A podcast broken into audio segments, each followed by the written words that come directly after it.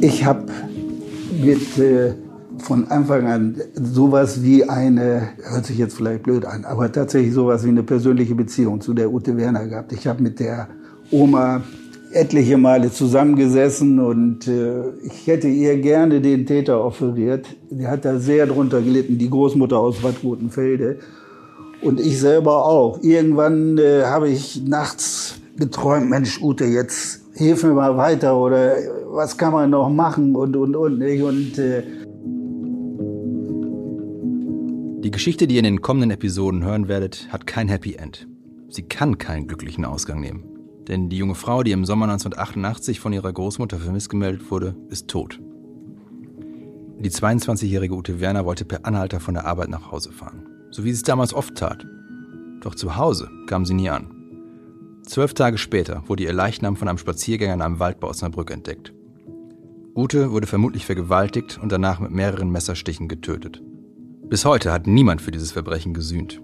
Der Mörder ist, sofern er denn noch lebt, weiterhin unter uns. Der Fall Ute Werner ist einer von hunderten sogenannten Cold Cases, also ungeklärten Mordfällen.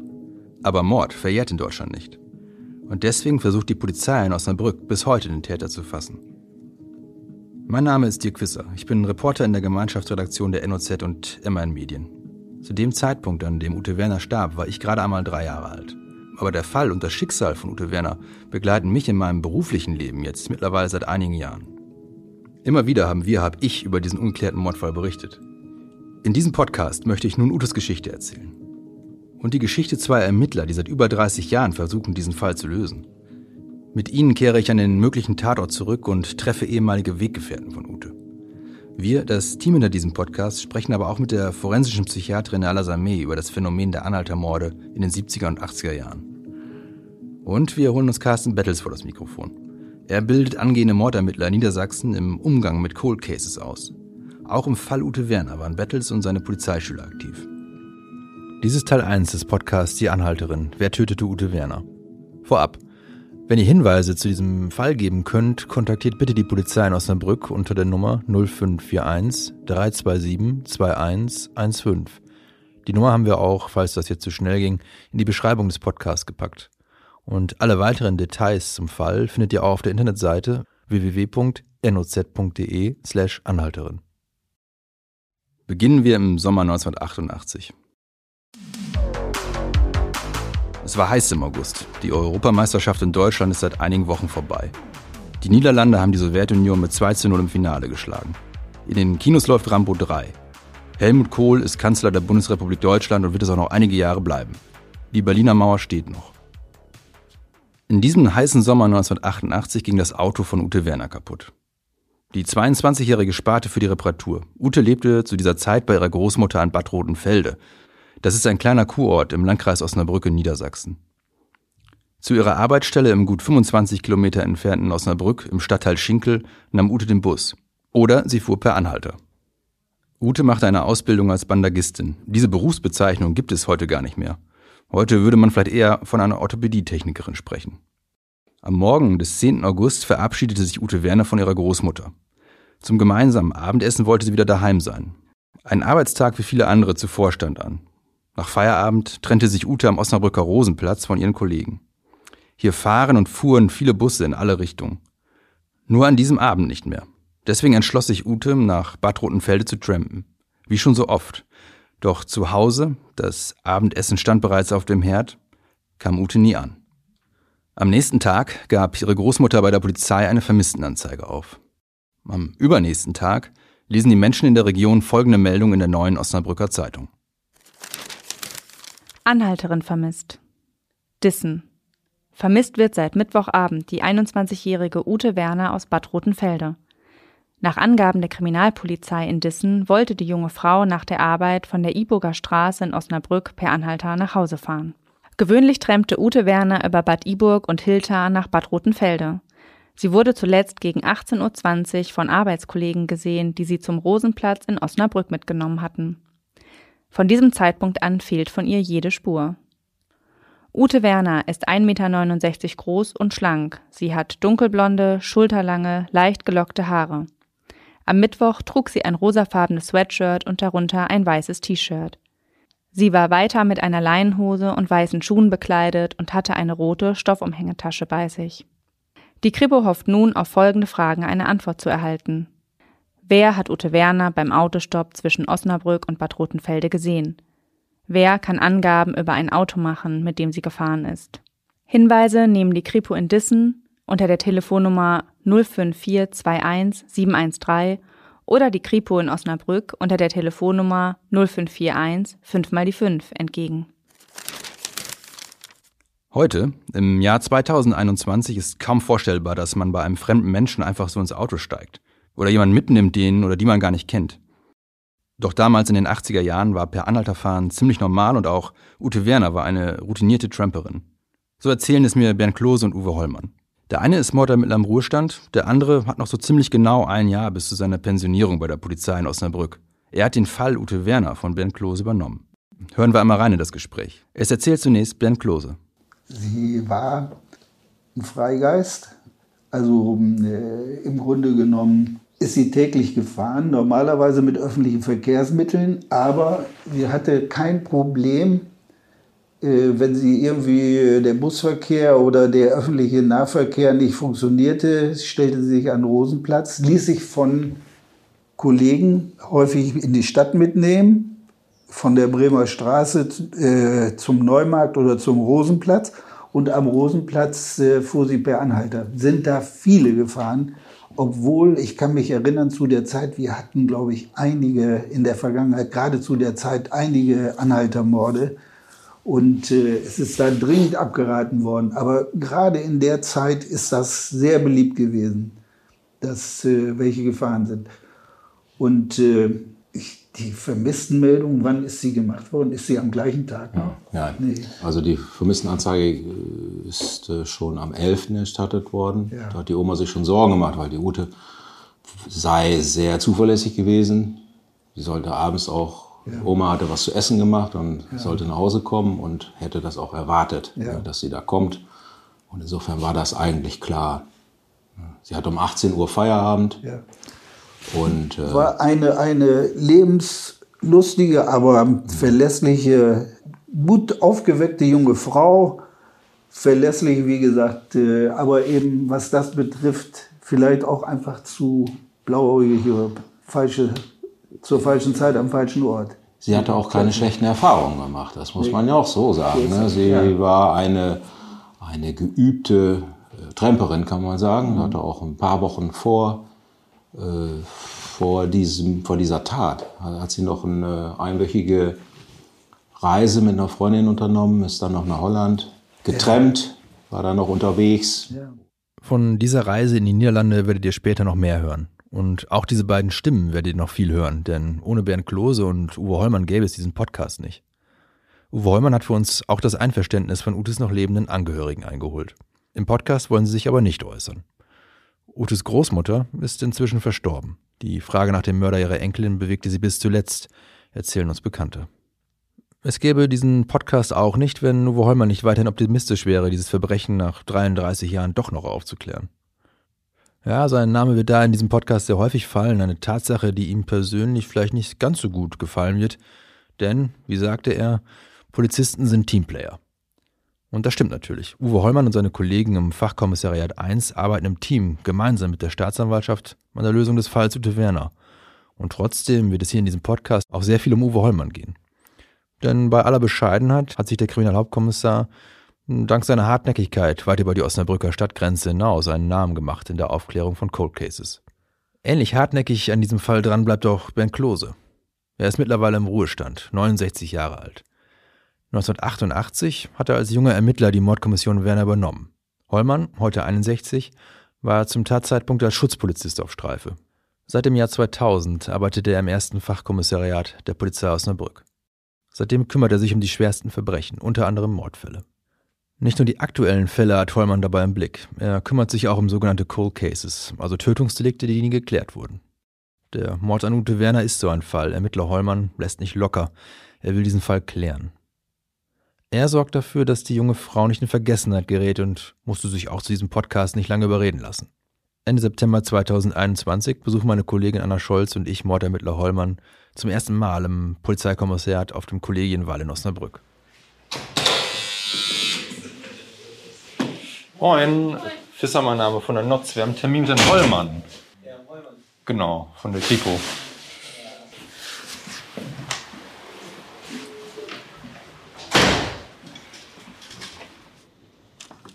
Ah, moin. Moin, Hollmann, hallo. hallo. Grüße Sie. Moin. Hallo, moin. Ja, so macht man ja eben. Ja, genau. Uwe Hollmann ist ein Baum von einem Kerl, wie man so schön sagt. Er geht mit großen Schritten voran und führt uns in sein Büro, wo er an einem Schreibtisch Platz nimmt. Die große Korkpinwand hinter seinem Stuhl ist fast leer. Die hatte er damals leergeräumt vor den Blicken der neugierigen Presseleute. Auf dem Regal gegenüber stapeln sich die Akten. Sie werden von dicken Gummibändern gerade noch mal eben zusammengehalten. Welche Fälle das sind, darf er nicht sagen. Sowieso darf er auch im Mordfall Ute Werner vieles nicht sagen, aus sogenannten ermittlungstaktischen Gründen, weil es beispielsweise nur der Täter weiß. Wenn Uwe Reumann dann doch mal etwas rausrutscht, kommentiert er das mit einem strengen Blick auf das Aufnahmegerät. Das muss raus, sagt er dann. Oder das dürfen wir aber nicht senden. Uwe Hollmann gegenüber sitzt sein ehemaliger Chef, Bernd Klose, damals wie heute mit einem Schnauzbart. Die beiden Männer haben sich schon einige Zeit nicht mehr gesehen, doch dieser eine ungeklärte Mordfall, der führt sie immer wieder zusammen. Das Schicksal der Anhalterin Ute Werner verbindet sie. Dies gehört ja nun sicherlich zu einem, ich sag mal, herausragenden Verbrechen, was hier in Osnabrück passiert ist und nicht aufgeklärt wurde. Das vergisst man sicherlich nicht. Seit 2000 bin ich hier im ersten Fachkommissariat. Ich bearbeite hier Todesermittlungen, Tötungsdelikte, Brandermittlungen, Brandstiftungen, quasi diese diesen Deliktsbereich decke ich ab. Und ja, wenn, wenn es um ungeklärte Fälle geht, die sind bei uns, äh, wenn man so will, abgestellt in einem Aktenraum. Man geht da täglich durch. Man vergisst so solche Fälle nicht. Man äh, sieht sie immer wieder und es wird einem immer wieder vor Augen geführt und Erinnerung, also man bringt es immer wieder in Erinnerung. Und wenn man engagiert in diesem äh, Fachbereich arbeitet, dann will man solche Fälle aufklären. Da geht kein Weg dran vorbei. Äh, Bernd Klose und ich, wir kennen uns seit dieser Zeit und auch schon davor. Und äh, ich weiß, wie sehr an diesem Fall gearbeitet wurde und wie sehr auch er an diesem Fall gearbeitet hat, auch über die Jahre hinaus. Deswegen, wir sind, ich sag mal, das ist, da fließt in unseren Adern sicher also ähnliches Blut. Ne? Was, was das angeht, das vergessen wir nicht und das wollen wir aufklären. Tja, wie Uwe Heumann schon zu Beginn sagte, es handelt sich bei dem Fall Ute Werner um ein herausragendes Verbrechen in der Region. Die Menschen hier im Osnabrücker Land erinnern sich an Ute Werners Namen, ihr Gesicht, an den Fall, an den Schrecken. Also lasst uns nochmal zurück an den Anfang gehen, zum August 1988. Nachdem Ute Werner am 10. August nicht zu Hause ankommt, vergehen für ihre Großmutter, ihre Freunde, ihre Arbeitskollegen quälend lange Tage. Auch oder vielleicht, weil die meisten bereits von dem Schlimmsten ausgehen. Das berichten uns Monika, eine Freundin von Ute, und Oliver Husmann, ein damaliger Azubi-Kollege. Monika heißt eigentlich anders, sie hat uns aber darum gebeten, nicht ihren echten Namen zu nennen. Also belassen wir es bei Monika. Wir haben sie in Bad Rotenfelde vor dem Haus getroffen, in dem Ute früher wohnte. Das berichtete Monika uns von der Zeit nach dem Verschwinden ihrer Freundin. Das weiß ich gar nicht, ob man das nachvollziehen kann. Wir sind dann ja auch mit einer Freundin und einem Freund losgefahren und haben die Strecke abgefahren, sage ich jetzt einfach mal. Im Nachhinein denkt man, was wäre gewesen, wenn man was gefunden hätte. Aber äh, das war so diese Hilflosigkeit, ähm, nicht zu wissen, was mit ihr passiert ist. Also man, man wollte einfach was machen und ich glaube, man wollte auch eine Klarheit haben, weil es war also für ihre nahen Freunde und, und äh, Verwandtschaft war wirklich klar, ähm, da ist was passiert. Das gab gar nichts anderes. Und dass so diese Angst, dass äh, sie vielleicht auch nicht gefunden wird, weiß ich, war bei ihrer Großmutter auch von Anfang an ganz groß, dass sie immer sagte, egal was nachher ist, äh, Hauptsache ich, ich, ich kriege sie nochmal, also ich kann sie beerdigen. Das war so das, wovor die auch von Anfang an Angst hatte.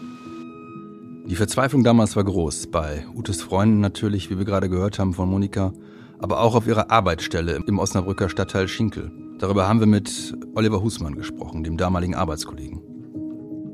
das haben wir jetzt damals mitbekommen, dass auch Leute, also Freunde Ute gesucht haben, muss ich ganz ehrlich sagen. Also der, mein Chef damals, der Herr Menewisch, äh, hatte davon abgeraten. Der wollte das nicht, dass wir da mitmachen.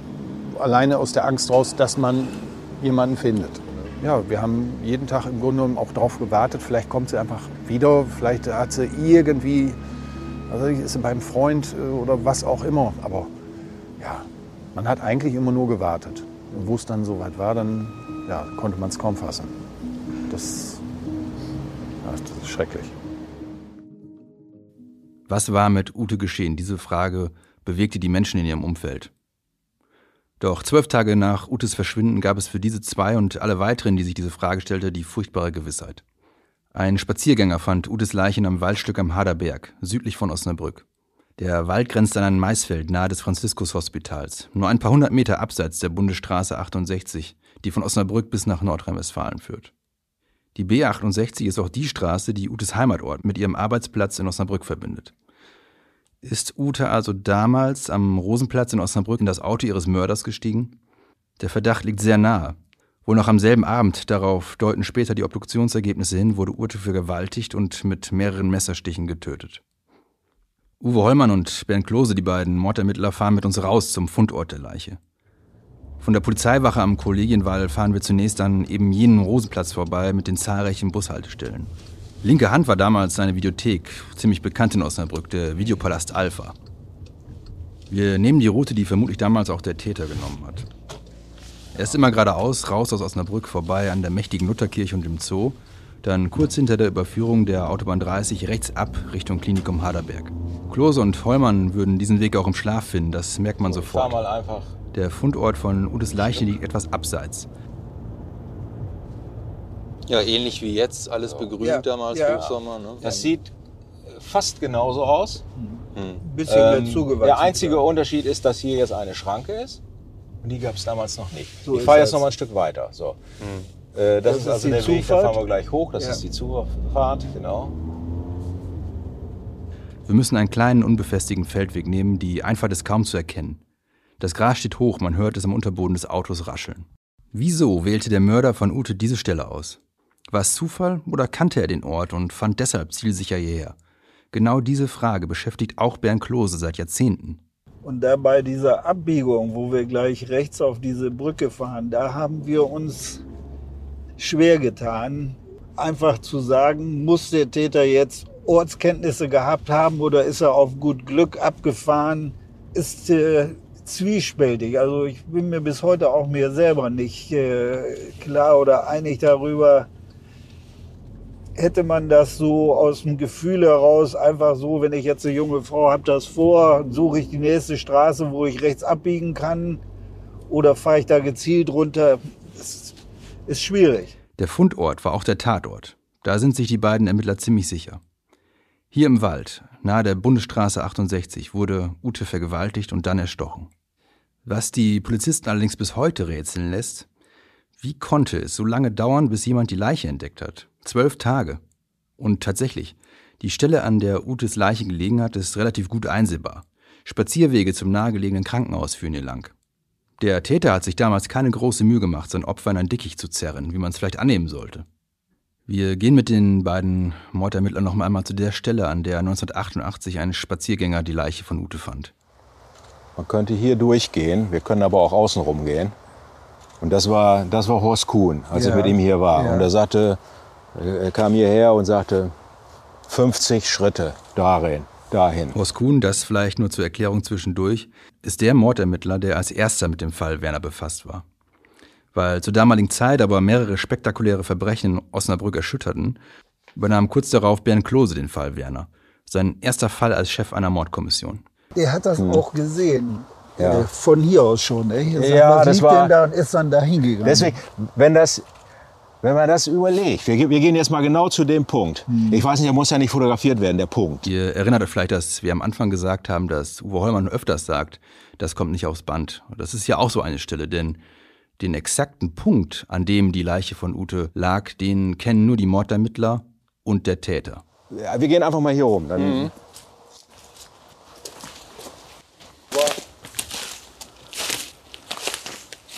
ungefähr hier. Ne? Ja. Jetzt muss man sich das überlegen, da läuft ein Weg lang. Ne? Ja. Also ich glaube nicht, dass zwölf Tage lang da kein Mensch lang gelaufen ist. Ja. Ja, hier und ja. quasi einmal, ja. ja. ja. Genau, der geht hier rum und der führt da unten bis zum äh, Nahenau Friedhof, der Weg. Da geht man auch so ein bisschen abschüssig runter. Die Aufklärungsquote von Mordfällen in Deutschland liegt bei weit über 90 Prozent. Wer einen Menschen umbringt, muss mit ziemlicher Sicherheit damit rechnen, gefasst zu werden. Die Moko Werner kämpfte allerdings von Beginn an mit einigen Herausforderungen. Die Leiche von Ute hatte fast zwei Wochen im Wald gelegen. Das bedeutete, das hört sich jetzt hart an, aber angesichts der Temperaturen zu der Zeit war der Verwesungsprozess schon sehr weit fortgeschritten. So weit, dass äh, weder Hollmann noch Klose bei uns im Gespräch hier ins Detail gehen wollen. Aber so viel ist sicher klar. Für mögliche Spuren an Ute oder in der Umgebung waren das denkbar schlechte Umstände. Außerdem dürfen wir nicht vergessen, dass wir über die 80er Jahre reden. Ende der 80er Jahre. Eine Auswertung von DNA-Spuren ist damals noch sehr weit weg. Und Polizeiarbeit läuft wie das gesamte Leben damals ziemlich analog. Ermittlungsarbeit ist in erster Linie ein Spiel gegen die Zeit.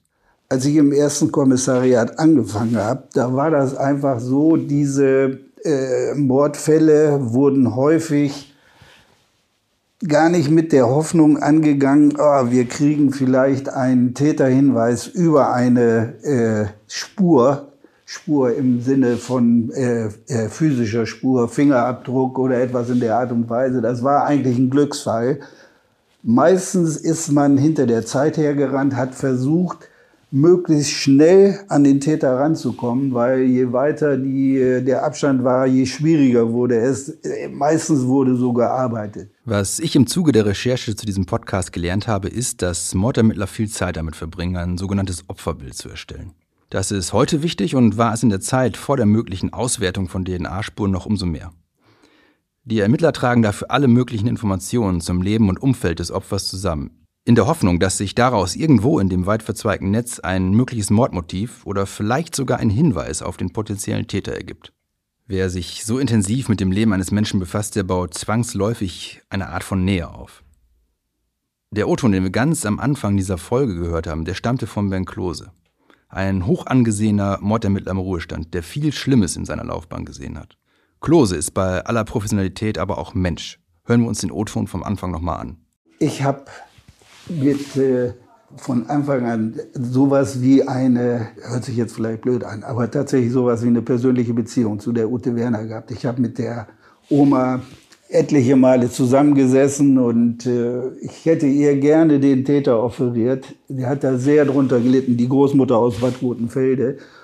Und ich selber auch. Irgendwann äh, habe ich nachts geträumt, Mensch, Ute, jetzt hilf mir mal weiter oder was kann man noch machen und, und, und. Auch ich möchte mehr über den Menschen Ute Werner wissen. Über die Frau, deren Gesicht ich schon so oft gesehen habe und über die ich doch bisher so wenig weiß. Außer, Ihr Leben wurde viel zu früh beendet. Ich bin daher sehr dankbar, dass sich Utes Freundin Monika und ihr früherer Kollege Oliver Husmann bereit erklärt haben, ihre Erinnerungen an Ute mit mir zu teilen. Was war Ute für ein Mensch? Hören wir noch mal rein in die Gespräche, die wir in Bad Rotenfelde und in Osnabrück geführt haben. Draußen. Deswegen auch der Straßenlärm im Hintergrund. Ute war ein sehr ähm, leiser Mensch. Also ähm, nicht unbedingt schüchtern, aber sehr leise. In der Schule hieß es dann, meine Güte, sprech doch mal etwas lauter, du kannst das doch oder oder. Und auch so war sie nie jemand, der jetzt im Mittelpunkt stehen wollte oder der jetzt sagte, hier, hallo, hier bin ich, sondern ein unheimlich liebenswerter, ja, fantastischer Mensch eigentlich. Sehr, äh, man konnte sich immer auf sie verlassen. Wir wollten, oder auch sie wollte, äh, das hört sich jetzt blöd an, ein schönes Leben, eine schöne Wohnung mit äh, einem Partner irgendwann, irgendwann auch Geld haben, um sich ein Auto leisten zu können und, und, und. Aber da waren jetzt ein bisschen Urlaub zu machen mal, ins Ausland mal reisen zu können. Ja, auch das gehörte dazu. Aber jetzt nicht, dass man so dieses, ich möchte jetzt in fünf Jahren mein Haus haben und, und, und. Nein, aber auch leben. Ich möchte einfach auch leben können. Das war auch so eine Sache, ich möchte nicht so eingeengt sein, sondern irgendwo schon meine Freiheiten haben. Und immer was auch da war nachher. Also sie hätte nie ihre Oma außer Blick gelassen. Das war klar. Das war oft, dass sie sagte, ich kann, ich mache manche Sachen nicht oder ich würde jetzt nie großartig lange weg oder überhaupt weit wegziehen. Das kann ich Omi nicht antun. Dann ist die alleine. Das würde, hätte sie nie gemacht. Am Wochenende und nach der Arbeit trafen sich die Freundinnen oft in Lokalen in Bad Rotenfelde oder am Nachbarort Dissen. Monika nennt die Kneipe Casablanca und die Diskothek Bonaparte. Beide gibt es zwischenzeitlich nicht mehr, aber hier habe man sich früher, wie sie es formuliert, zum Abtanzen getroffen. Ute war Stammgast. Man kannte sich. Vom Sehen, vielleicht hat man auch mal Worte gewechselt. Entsprechend groß war der Schock unter den jungen Leuten, als sie von Utes Schicksal erfuhren. Ganz ähnlich ging es natürlich auch ihren Arbeitskollegen. Ute war beliebt, ein lebensfroher Mensch. Was äh, war die Ute so für eine Kollegin? Wie, wie war die so im Alltag? Sehr zuvorkommt. Ich kam immer sehr gut mit ihr klar. Man konnte mit ihr wirklich unheimlich viel Spaß auch haben. Hatten wir auch sehr viel Spaß. Das, da kann ich mich auch wirklich noch lebhaft dran erinnern. Und ja, man konnte von der auch alles haben. Das war alles in Ordnung. Also wir haben uns wirklich sehr, sehr gut verstanden. Alle miteinander. Hat nie Ärger gegeben. Gut, wie gesagt, an so manche Sachen kann man sich noch so erinnern. Wir hatten so einen, so einen ein, ein äh, Chef hat äh, damals Fußpflege gemacht. Wir hatten dann so einen Raum, dann mussten wir dann immer sauber machen als Auszubildende. Ja gut, und dann, Ute hat es des Öfteren vergessen, wir hatten so einen Wasserboiler. Da musste man aufpassen, wenn das Wasser anfängt zu kochen, schnell ausstellen, weil der blubberte lustig weiter. Ja, und das hat sie so zwei, dreimal geschafft. Dann durfte der Herr Mennewisch dann danach tapezieren, weil die ganzen Tapeten dann unten lagen. Das war ein relativ kleiner Raum. Also das waren so Sachen. Oder wie gesagt, wo wir damals den Meister, den wir hatten, ja, mal hier und da ein Späßchen mit dem gemacht. Zum Teil schon wirklich schon, schon richtig Späße, wo wir, was weiß ich, in seine Gummistiefel, wenn wir gegipst haben, die Gummistiefel, da haben wir mal ein bisschen Gips eingefüllt und solche Scherzchen alle gemacht. Also da war schon wirklich mit der was, war was anzustellen. Das war keine Frage. Ja, die schreckliche Tat kann nicht mehr ungeschehen gemacht werden. Aber zu wissen, dass der Täter dafür sühnt, wäre zumindest ein kleiner Trost. Damals, im Jahr 1988, wollen viele Menschen der Polizei helfen. Die Staatsanwaltschaft lobte eine Belohnung von 5000 D-Mark aus. Die, das vielleicht nur zwischendurch an dieser Stelle, hat übrigens bis heute Bestand. Mittlerweile sind es natürlich 2500 Euro. Bei der Moko Werner gehen in den Wochen und Monaten nach dem Mord unzählige Hinweise zum Täter oder Fahrzeug ein. Hinweise, die allesamt gut gemeint sind, aber dennoch häufig in Sackgassen führen. Dennoch, in einer Zeit ohne DNA-Technik oder Handydaten ist die Polizei umso mehr auf die Aussagen und Beobachtungen von Zeugen angewiesen. Wir sind hinter Phantomen hergerannt, da meldete sich ein Zeuge logischerweise in einem äh, Anhalter, in, bei einem Anhaltermord haben sie immer äh, sogenannte Fahrzeugspuren. Das fing an mit einem roten Golf. Ein Zeuge auf halber Strecke konnte sich erinnern, unsere Ute ganz sicher ist in einen roten Golf. Und wir haben dann äh, selektiert, haben bald tausend Spuren von roten Golfs gehabt, bis wir festgestellt haben, das, was er beobachtet hat, konnte gar nicht an dem Tag sein, sondern es war ein Tag vorher. Damit war der rote Golf gestorben. Aber da hatte ich schon äh, Heerschaden von, von Spurenermittlern zwei Wochen oder drei Wochen hinter Golfspuren hergejagt. Das war äh, teilweise ein, äh, hinter einem Phantomherrennen, wo man selber irgendwie gesagt hat, wir sprechen mit den Leuten und äh, wie endete so eine Spurenakte immer mit dem, ja, wir haben mit ihm gesprochen er konnte sich noch erinnern, wo er zur Tatzeit war oder er konnte sich nicht mehr erinnern, gibt an dies und das als Alibi-Zeugen vielleicht irgendwie einen vagen Arbeitskollegen oder, oder äh, irgendwas in der Art, jemand beim Sport. Das Ganze lag teilweise vier, sechs Wochen zurück. Dann stand drunter, die Spur muss offen bleiben. Und das war's. Ne? Das haben sie hundertfach Okay, nicht alle Hinweise, die damals so eingingen, waren also hilfreich oder konnten final abgearbeitet werden. Aber der Anruf einer Zeugin ließ die Polizisten aufhorchen. Eine Woche nach dem Fund von Utes Leiche meldete sich eine Frau. Im März 1988, also mehrere Monate vor dem Mord an Ute, ist sie, die Zeugin, per Anhalter gefahren und vom Fahrer vergewaltigt worden. Wo? In der Nähe des Franziskus-Hospitals an der Bundesstraße 68. Also ungefähr dort, wo Utes Leiche gefunden wurde. Das Auto, so gab es die Frau zu Protokoll, soll so präpariert gewesen sein, dass sie nicht flüchten konnte. Da war sie für die Polizei, diese eine heiße Spur, auf die sie so lange gewartet haben. Und gleichzeitig ergab sich eine neue Frage für die Ermittler. War der Mörder von Ute ein Serientäter? Mit Hilfe der Erinnerungen der Zeugin erstellte die Polizei eine Zeichnung von dem Mann. Nun hatte Bernd Klose also ein Bild zu dem Phantom, das er jagte. Doch den Mann auf der Zeichnung sucht die Polizei bis heute vergeblich. Weder der Mord an Ute noch die Vergewaltigung im März sind aufgeklärt.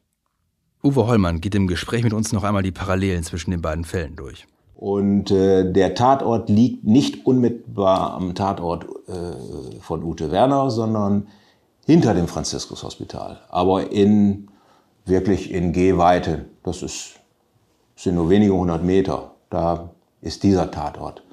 Und äh, vom, vom Ablauf her, vom Modus operandi passt es auch ungefähr vergleichbar. Nur dass dieses Opfer eben Opfer einer Sexualstraftat geworden ist und quasi dann aus dem Fahrzeug befördert wurde und äh, es dort nicht zu, also zu, einer so schlimmen Folge gekommen ist. Ne?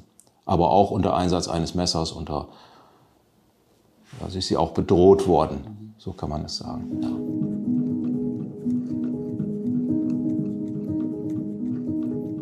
Das war die erste Folge unseres Podcasts Die Anhalterin. Wer tötete Ute Werner? Genau diese Frage beschäftigt uns weiter und wir haben sie auch Nala Sameh gestellt. Sie ist forensische Psychiaterin und befasst sich mit schwersten Verbrechen, vor allen Dingen aber mit dem, was im Kopf der Täter vorgeht. Sie beleuchtet für uns das Phänomen der sogenannten Anhaltermorde der 70er und 80er Jahre. Bernd Klose, der Mordermittler im Fall Werner, hatte ja bereits gesagt, dass es vergleichbare Verbrechen wie den Fall Werner zur damaligen Zeit häufiger gab in Deutschland. Aber wir sprechen auch ganz konkret mit ihr über unseren Fall, über Ute. Was sagt das Verbrechen eigentlich über den Täter aus? Nala Sames Einschätzungen sind tatsächlich nichts für schwache Nerven. Wenn wir über Morde sprechen und nicht über Totschlag, sprechen wir über eine bestimmte Deliktkategorie und da muss man natürlich sehr unterschiedliche Motive äh, auch nochmal ähm, untersuchen und äh, unterschiedliche Täter-Opfer-Beziehungen. Und was vom Risikoprofil her immer ein höheres Risiko hat, statistisch ein höheres Risiko hat, ist eine völlig zufällige Opferwahl. Also wenn Sie mit jemandem überhaupt, der sonst nichts zu tun haben und Sie kennen den gar nicht und Sie bringen den einfach um, ähm, muss man sich schon fragen, warum Sie das tun. Und die Wahrscheinlichkeit, dass Sie das tun, weil Sie von Töten in irgendeiner Weise fasziniert sind, ähm, ist ja dann relativ hoch. Noch einmal ich zum Schluss. Solltet ihr zum Fall Ute Werner einen Hinweis geben können, bitte meldet euch bei der Polizei Osnabrück unter der Telefonnummer 0541 327 2115. Wenn das jetzt zu schnell ging, findet ihr die Nummer auch nochmal in der Beschreibung des Podcasts. Und hinterlasst uns, den Machern dieses Podcasts, gerne auch eine Bewertung bei Apple Podcasts und empfehlt uns weiter.